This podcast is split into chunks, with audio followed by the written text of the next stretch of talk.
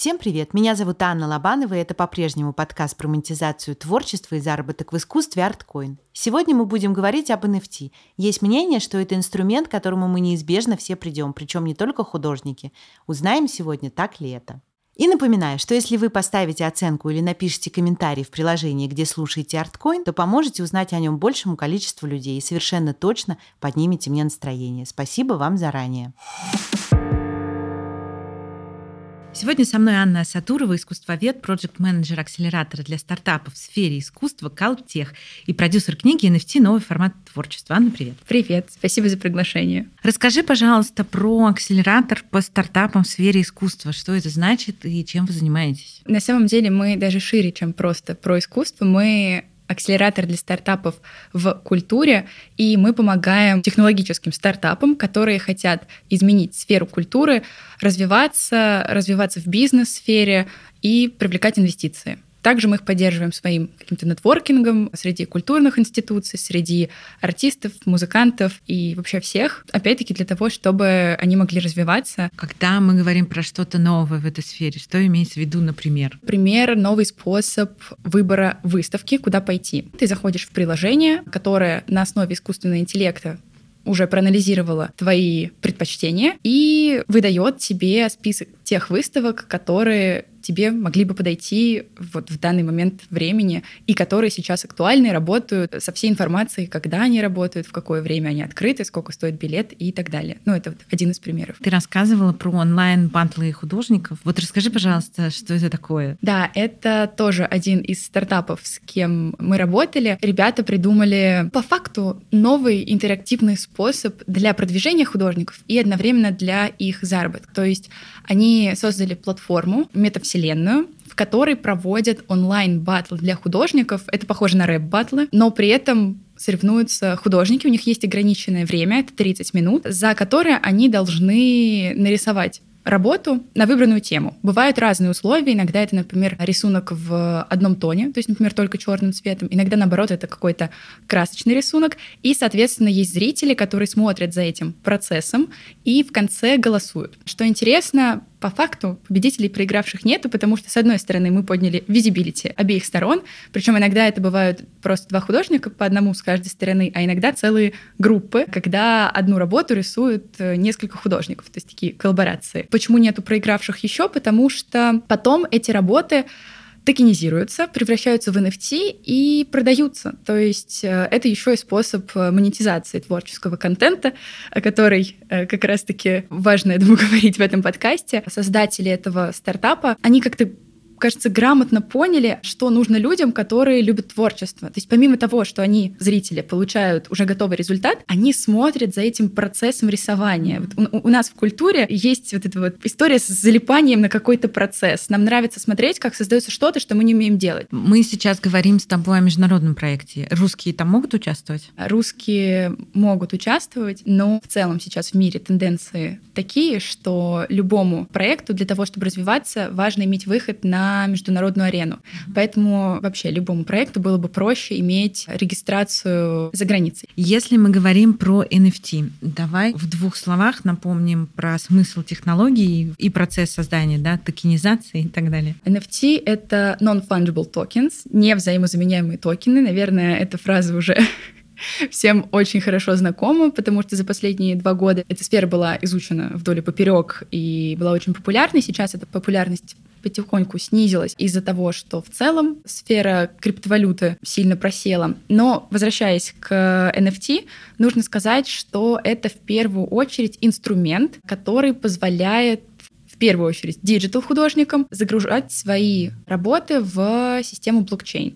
Что это дает? Это дает, во-первых, защиту авторских прав, потому что при загрузке работы, да, при ее токенизации и загрузку в блокчейн, работа получает уникальный код, который невозможно изменить, позволяет отследить время загрузки, автора, кто ее загружал и так далее. И вообще, если мы посмотрим, из чего состоит NFT, это, ну, будем говорить, картинка или видео или что-то, в общем, творческое, и это код, который как бы соединяется с этой картинкой, и вместе они дают э, те самые три волшебных буквы NFT. Можно ли взломать NFT, подделать код и так далее? Хакеров сейчас много? Ну, как мы видим по новостям, иногда случается такое, но взламывают не сами NFT, взламывают криптокошельки, на которых они хранятся, взламывают аккаунты, причем, насколько мне известно, это делается тоже не хакерскими путями, а крадут данные для того, чтобы в этот э, кошелек попасть. Иногда бывает, что спекулируют по-другому, например, делают скриншоты работ, перезагружают и, соответственно,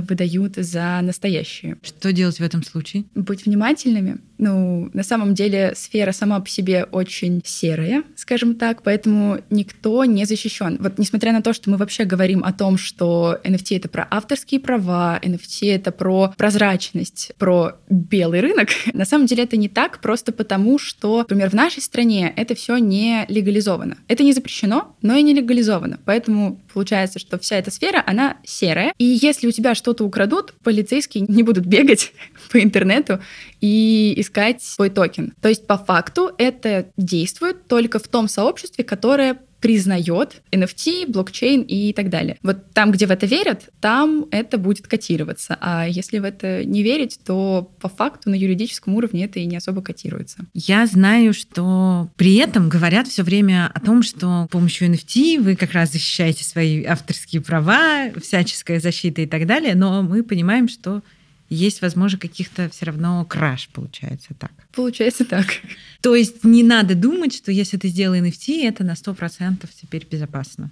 В целом, наверное, можно так сказать, но также в целом, мне кажется, если мы обращаемся именно сейчас к творцам и к людям, кто хотел бы создавать работы и загружать их в NFT, об этом думать, наверное, не стоит, потому что подобные кражи, они обычно касаются каких-то очень крупных проектов, которые уже вошли в историю или, там, не знаю, которые покупали очень большие знаменитые люди, там, не знаю, Snoop Dogg, Илон Маск, вот что-то такого масштаба. А когда мы говорим о проектах, скажем так, чуть более локальных, тут, наверное, никакой особой опасности нету, но есть другие подводные камни, потому что часто люди думают о том, что NFT это так просто, легко, оно уже там популярное, мы сейчас быстренько загрузим и все полетит. На самом деле это не так, именно поэтому появляются разные такие дополнительные профессии, как, не знаю, NFT-адвайзеры, люди, которые сопровождают художников в этот цифровой мир, потому что лично мне, как искусствоведу, кажется, что художникам нужно заниматься творчеством. И не всегда обязательно в этом разбираться. Есть те, кто, у кого, скажем так, лежит к этому душа, кто готов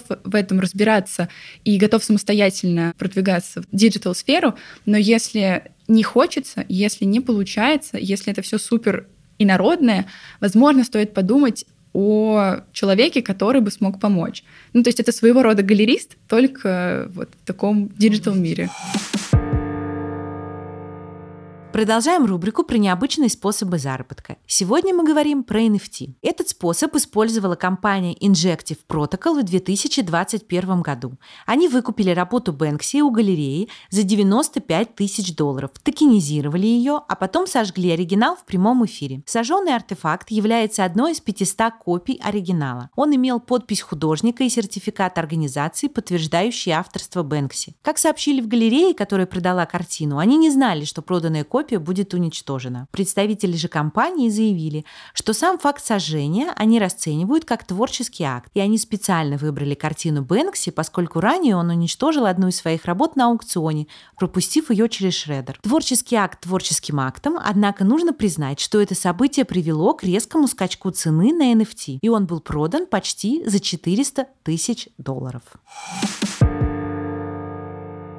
Можем ли мы говорить про русский рынок NFT? Я боюсь, что если я скажу, что не можем, меня кто-нибудь побьет за это. Наверное, это будет не совсем корректно, потому что вообще говоря про NFT, нужно помнить о том, что вообще вся эта сфера, она считается децентрализованной, то есть с отсутствием границ. Я довольно много говорила с людьми из этой сферы. Абсолютно все настаивают на том, что это больше про мировой рынок, И мы гораздо легче можем быть частью этого рынка, чем, например, частью мирового арт-рынка в физическом понимании арт-рынка. Потому что не нужно никуда ничего возить, не нужны визы, не нужны паспорта. Все это можно сделать э, дистанционно. Другое дело, что сейчас в целом и криптосфера тоже вводит определенные санкции в сторону России и всех, кто открывает криптокошельки здесь, финансовые ограничения и так далее. Но в целом я знаю, например, NFT-продюсеров, э, пиарщиков, которые помогают продвигать NFT-проекты, которые работают на мир, и у них все очень хорошо получается даже сейчас. Давай немножечко поясним связь криптовалюты и NFT. Понятно, что это какой-то вроде бы единый мир, но не очень понятно, как оно все между собой взаимосвязано. Действительно, NFT и криптовалюта тесно связаны, потому что все это находится в блокчейне. NFT покупается за криптовалюту. Вам ну, необходим криптокошелек и криптовалюта. Еще вам необходима регистрация на криптобирже для того, чтобы ваши реальные деньги перевести в криптовалюту. Потом за криптовалюту покупается NFT. Где они покупаются? NFT покупаются на различных маркетплейсах, к которым подвязываются также аккаунты криптокошельков. Поэтому, когда мы покупаем какую-то работу, у нас автоматически деньги с криптокошелька списываются и отправляются на криптокошелек автора, а работа появляется на нашем криптокошельке. И все это, соответственно, защищено кодами, хэшированием и так далее. В общем, если лезть туда вглубь, наверное, будет сложно. Просто нужно понять и принять, что все это связано, и купить NFT за там, не знаю, доллары, рубли или что-то еще невозможно. Если мы говорим про NFT для творцов, не для компаний, да, а для творцов, то что бы ты посоветовала, неважно, художник это, музыкант или кто-то еще, да, какие первые шаги делать ты бы посоветовала? Творцам я бы в первую очередь порекомендовала вообще взвесить все за и против, действительно ли им это нужно. Если мотивация идти в этот NFT-мир хайп,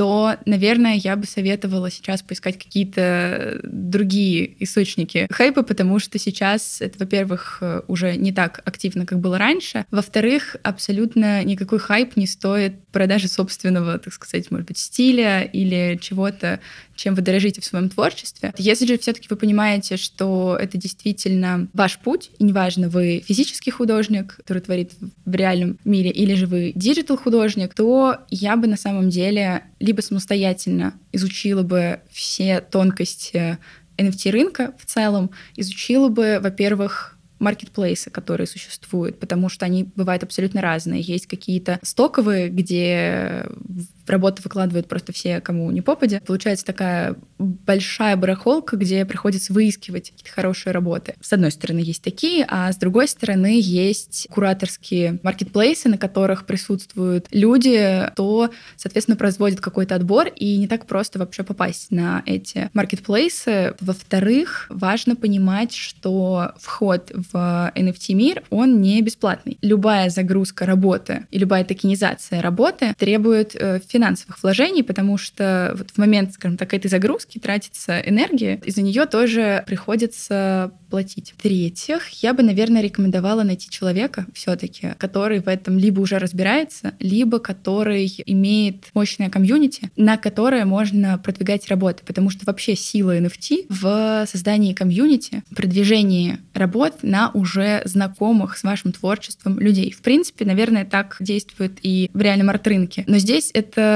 просто X5. И еще я бы советовала не думать локально, не думать одной работой, а думать сразу коллекциями, какими-то сериями работ, потому что это еще одна особенность э, в целом NFT рынка. Здесь э, нельзя нарисовать а, свою одну джаконду и быть спокойным. Здесь нужно постоянно давать какой-то контент, здесь нужно рассчитывать на то, что тебя захотят коллекционировать сразу большое количество человек. И таким образом уже наращивать, соответственно, свою аудиторию. Пример классической коллекции, классической коллекции, да, сейчас уже можно так говорить, это криптопанки, которые были выпущены в количестве 10 тысяч штук, они не повторяются, и теперь очень многие коллекции, они выпускаются либо в количестве 10 тысяч штук, то есть 10 тысяч да, отрисованных картинок. Иногда это просто какие-то очень похожие рисунки, но все равно чем-то отличающиеся. Либо это использование каких-то красивых цифр, 1111 или 555, там, даже если это будет 55, вряд ли здесь причастна магия цифр, но в любом случае это всегда не единичные работы, а коллекции чаще всего. А бывают примеры, когда художник даже внутри какой-то одной коллекции, допустим, выпускают работу, которую можно купить 10 раз, то есть цифровых копий которых существует 10. Ну, это как тиражная графика, да, у нас есть первая из 10, там вторая из 10 и так далее. И за каждую, соответственно, приходится платить. Обычно первичная стоимость таких работ, она одинаковая, зато потом она может меняться. И здесь тоже как раз-таки интересно работает комьюнити, потому что еще одна фишка NFT в том, что у нас записывается провинанс работы, то есть его история, его история бытования, у кого она была, сколько она была, за сколько она была продана, и все это в открытом доступе. То есть если первую работу из серии купил, ну, я уже проводила в пример какой-нибудь Snoop Dogg, и потом ее перепродал, она будет стоить в разы дороже, чем какая-нибудь другая работа, которую купил неизвестно кто. Просто потому, что эта работа была у Snoop Dogg, людям хочется через покупку mm-hmm. этой работы быть причастным к этому коллекционеру, к этому человеку. Как специалист, ты бы посоветовала делать больше копий или меньше копий? На самом деле это зависит от концепции. Mm-hmm. Вот, потому что еще один важный момент, точнее, я уже о нем говорила, это создание комьюнити. Его нужно создавать не когда вы уже выпустили коллекцию, а заранее. Это комьюнити нужно разогревать, нужно давать много-много обещаний, рассказывать, какая это будет классная коллекция. В целом рассчитывать. Если это ваш первый дроп, дроп — это выпуск коллекции, в один момент сразу делаем доступную покупку всей коллекции. Соответственно,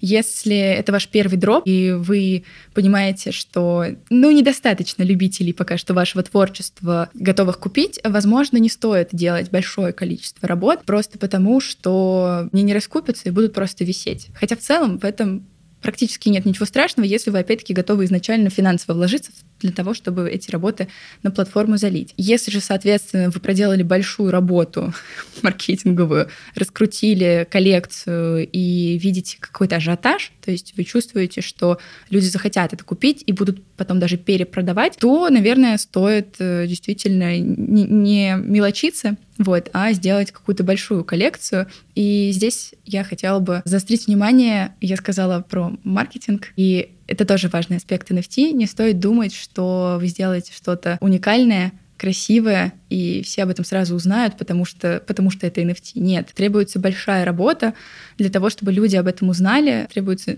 я бы даже сказала, извращаться для того, чтобы люди об этом узнали. Основные каналы продвижения коллекции и формирования комьюнити в NFT-мире — это Твиттер и Дискорд. Не самые удобные соцсети. Я, например, ими изначально никогда не пользовалась. Было очень сложно привыкнуть. И на самом деле, если быть совсем уж честными, то помимо финансовых вложений, помимо вложений в пиар, маркетинг и раскрутку, нужно будет еще потратить свое время. Потому что нельзя закладывать час в день на творчество и надеяться, что вы станете Леонардо да Винчи. Ровно как и нельзя закладывать, не знаю, один час на поход э, на Космоску и надеяться, что вы будете после этого знать арт-рынок. И творчество, и продвижение этого творчества, они требуют времени, и они требуют насмотренности. Когда мы говорим о том, что понадобится средства для того, чтобы загрузить эту коллекцию, о каких суммах примерно идет речь, чтобы понимание было у людей? Это зависит от времени суток, когда вы это делаете, например, какой объем работ вы загружаете. Это зависит также от платформы. Я думаю, что это вряд ли будет меньше, чем 100 долларов. Есть ощущение после твоего рассказа, что и вообще после того хайпа, который вокруг постоянно крутится, что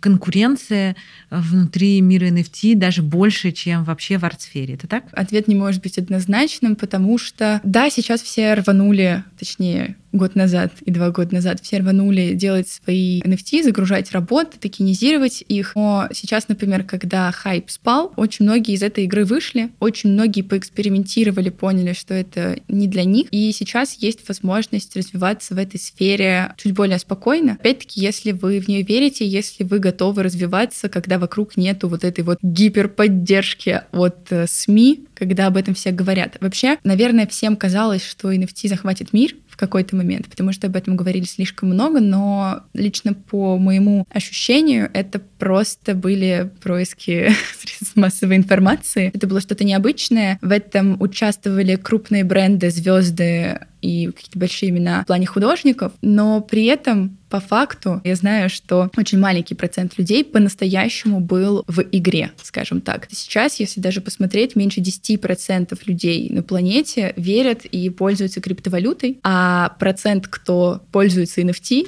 из тех, кто пользуется криптовалютой, еще меньше, то есть там еще на 10 надо поделить. Когда мы говорим про NFT, да, есть ощущение, что это все про digital художников. Но вот если это, например, классический да, художник, который работает там с картинами, или, например, это стрит-арт художник, то в этом случае NFT для них закрыт? Хороший вопрос. Нет, NFT не закрыт. Э, есть такое понятие, когда цифровизация, диджитализация и потом токенизация. То есть можно отсканировать работу в каком-то хорошем качестве, загрузить ее в качестве токена и потом продать. Просто встает встает вопрос, где же тогда оригинал и копия, что мы продаем, можно ли разъединять эти работы. Это на самом деле один из моих любимых вопросов. Классный кейс был у Эрмитажа, мне кажется, я его постоянно озвучиваю, когда были оцифрованы работы классических художников. Это был Леонардо, это был Мане, это был Ван Гог, Кандинский. Они были оцифрованы, распечатаны. Потом на этих распечатках Петровский, директор музея, поставил свою подпись, указав точную дату и время до секунды в момент, когда он это подписывал. Эти работы были снова оцифрованы и после этого токенизированы, то есть загружены как NFT.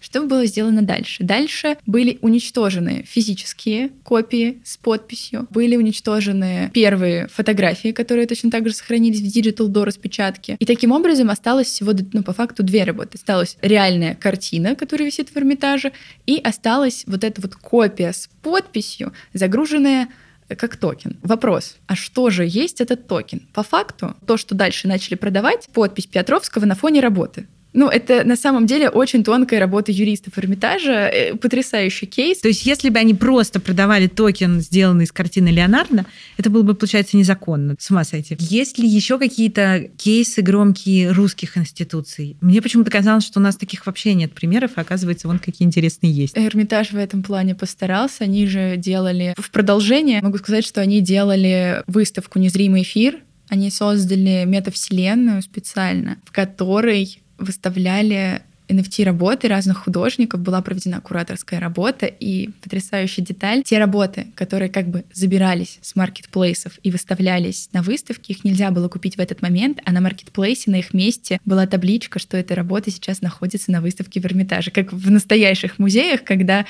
ты там из галереи, из музея забираешь работу на экспозицию в другом месте, обычно есть вот эта вот приписка, что работа скоро вернется на свое место. Вот здесь было точно так же, и на самом деле мне кажется, что это очень классный опыт. Но это такое сразу получается как признание NFT. Ну, их сильно за это ругали. Я знаю, да, именно в музейном сообществе не все принимали такие эксперименты, но, как по мне, это все равно было очень хорошо. Допустим, по поводу вот цифровизации, да, художники, которые работают офлайн, получается, что они могут использовать NFT, если я правильно поняла, как еще один инструмент. Их работа в единственном экземпляре, да, которую они сделали, и они могут еще ее оцифровать и сделать токеном и продать, получается, условно говоря, еще раз, монетизируя. Да, просто здесь опять-таки вопрос, можно ли продавать физическую работу в отрыве от токена. Я общалась со основателем маркетплейса Bizarre, это русский маркетплейс, который занимается продажей физического искусства. И у них есть, это, кажется, был пилотный проект создания токена работ. Обычно покупка физической работы плюс токена стоила чуть-чуть дороже, была такая добавочная как бы стоимость, но при этом, и это была опция не обязательная, то есть можно было просто купить работу, можно было купить работу с токеном. По словам Антона, сооснователя, никто от этой опции не отказывался, потому что интересно, опять-таки. Но что происходило дальше, обычно ну, оставалось неизвестным, то есть в основном все просто хранили и то, и другое в надежде, что когда-нибудь там, этот токен, может быть, продастся дороже. Механизм классического арт-рынка подождем, когда цена вырастет. Можно действовать по-другому, можно работу одну оставить у себя, а другую пустить по свету, или же отправлять ее на какие-то digital-выставки, тоже как вариант вполне себе интересный. Cosmoscow организовала секцию digital-арта, но на самом деле здесь хотелось бы сказать, что NFT-арт, как по мне, не совсем правильный термин. Можно, конечно, говорить о том, что благодаря NFT появилась какая-то особая специфическая манера создания digital-произведений, криптопанки, вот все, что с пикселями связано. Но, как по мне, это тоже не совсем правильно, потому что загрузка работы в качестве NFT, ее токенизация не придает ей каких-то характерных живописных качеств. Она просто меняет место ее пребывания. Вот у нас работа была просто загружена в интернете, была работа дизайнера или digital-художника. А вот она стала загружена в другой, скажем так, инструмент, с помощью другого инструмента. У нас же не появляется нового направления живописи, когда был придуман белый куб, допустим. И от того, что работа была помещена в галерею с белыми стенами из музея, допустим, она не стала другой. Вот здесь то же самое. Это всего лишь механизм, который просто помогает по-другому взаимодействовать с работами. Учитывая, что ты так рассказываешь про то, как классно, что этот новый инструмент так работает, хотелось бы услышать от тебя, что ты думаешь про его перспективы развития? Я сейчас пытаюсь балансировать между человеком, который влюбился во всю эту историю, и другой чаше весов находится человек, который смотрит на тенденции крипторынка, на тенденции в целом всего, что происходит, и кажется, что такого, как было, уже никогда не будет. Но на самом деле, возможно, это и хорошо, потому что я с самого начала в спорах с людьми, кто категорически был против NFT, говорила о том, что важно смотреть на суть, а не на какую-то внешнюю оболочку. Как громко об этом заявляют, не на то, какие тогда на этом делались деньги, а деньги делались большие, иногда просто из воздуха. И действительно это было похоже на какой-то пузырь, который вот-вот и лопнет, и, возможно, вот-вот и лопнул. А сама технология, она на самом деле очень полезная, грамотная, и нам вообще повезло, что это пришло именно в арт-мир, потому что по факту и сама криптовалюта, и non-fungible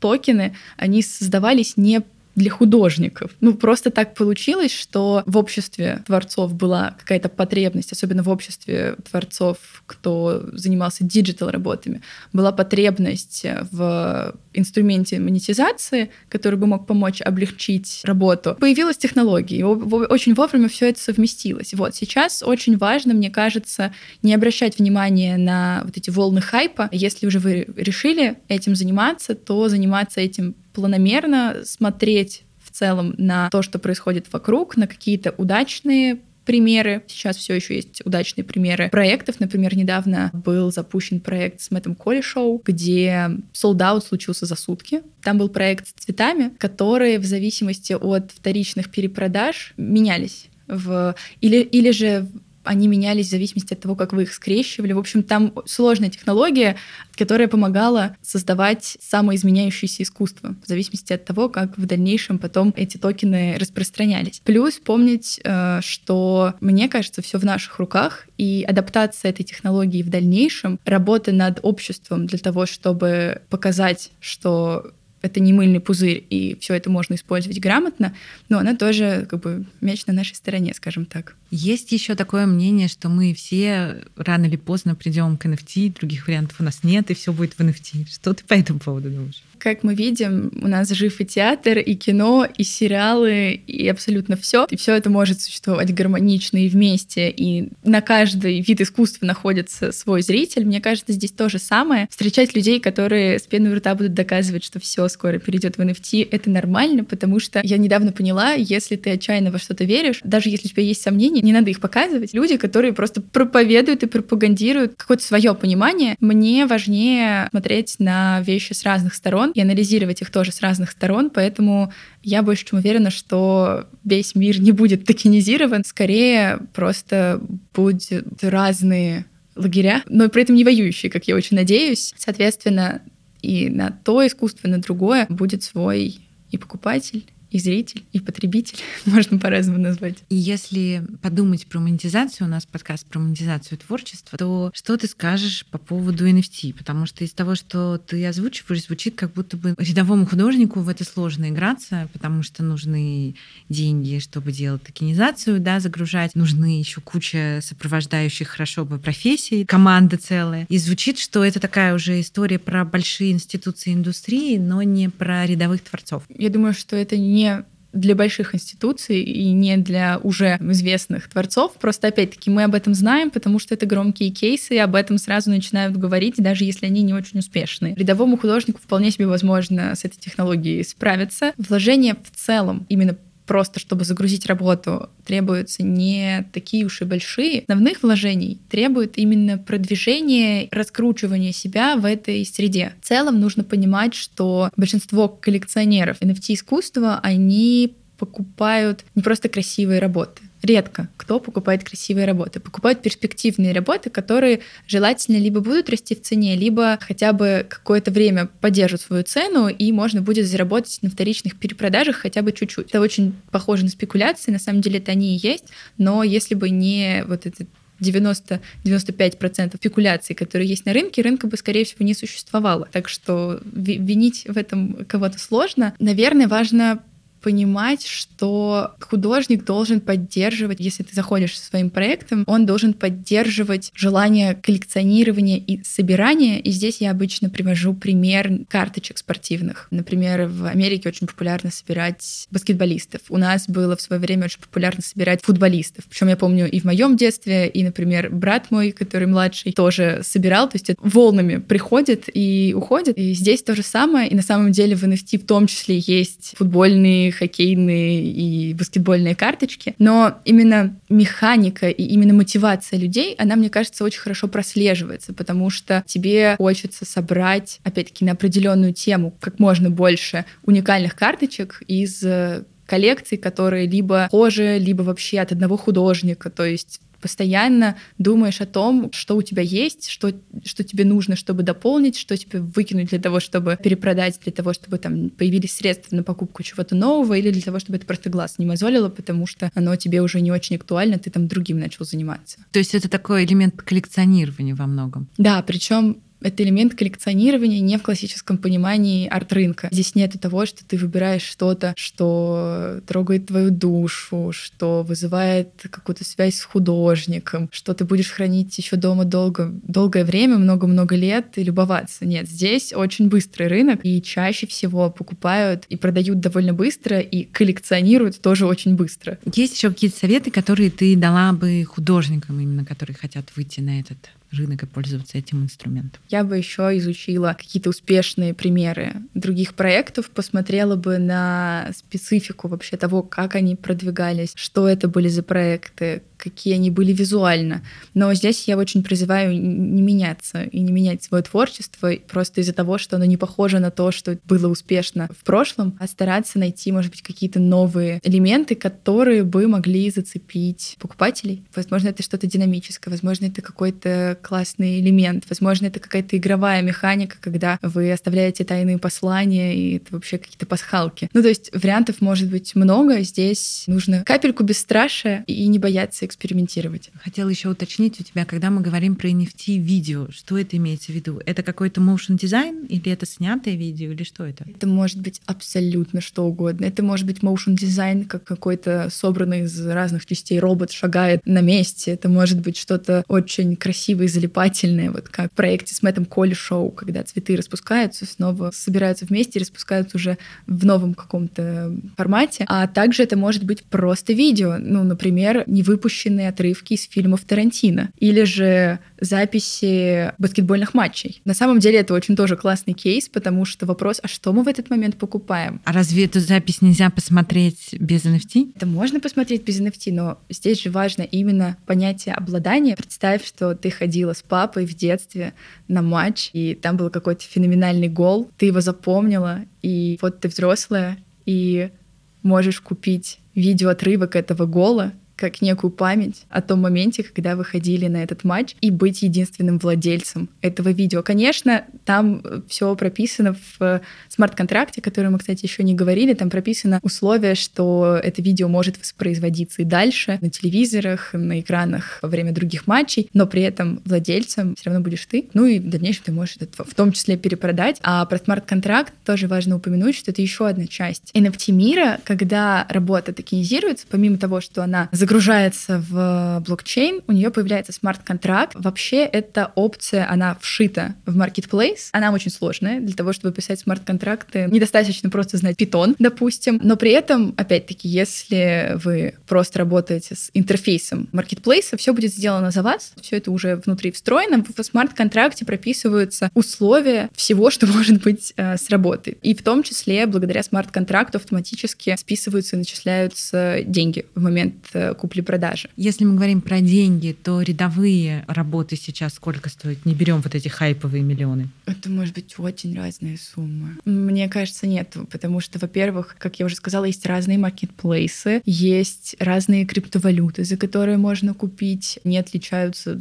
вообще концепции. Допустим, есть экологические криптовалюты, которые стараются не оставлять углеродного следа. Есть какие-то просто более популярные эфириум, например, одна из самых основных криптовалют, которые покупаются NFT. Цена работ сильно варьируется, это абсолютно непредсказуемо, потому что, я говорю, одна работа может так выстрелить из коллекции, что она будет стоить под э, несколько тысяч долларов, а какие-то могут вообще не продаться или продаться за какие-то минимальные вообще суммы. Ну, будем говорить, что это в районе там несколько сот долларов, я думаю, что не промахнусь. Спасибо тебе большое. Спасибо. Если вы слушаете этот выпуск на площадке, где нет описания, то его вместе со всеми ссылками я, как всегда, добавлю в наш телеграм-канал. Его легко найти по названию латинскими буквами ArtCoin. Слушайте нас на Яндекс Музыке, в Apple и Google подкастах, в Кастбоксе и ВКонтакте. Спасибо вам за то, что вы отмечаете соцсети подкаста и рассказываете про него, за ваши комментарии и поддержку. Чудесного вам дня и берегите себя. Пока-пока.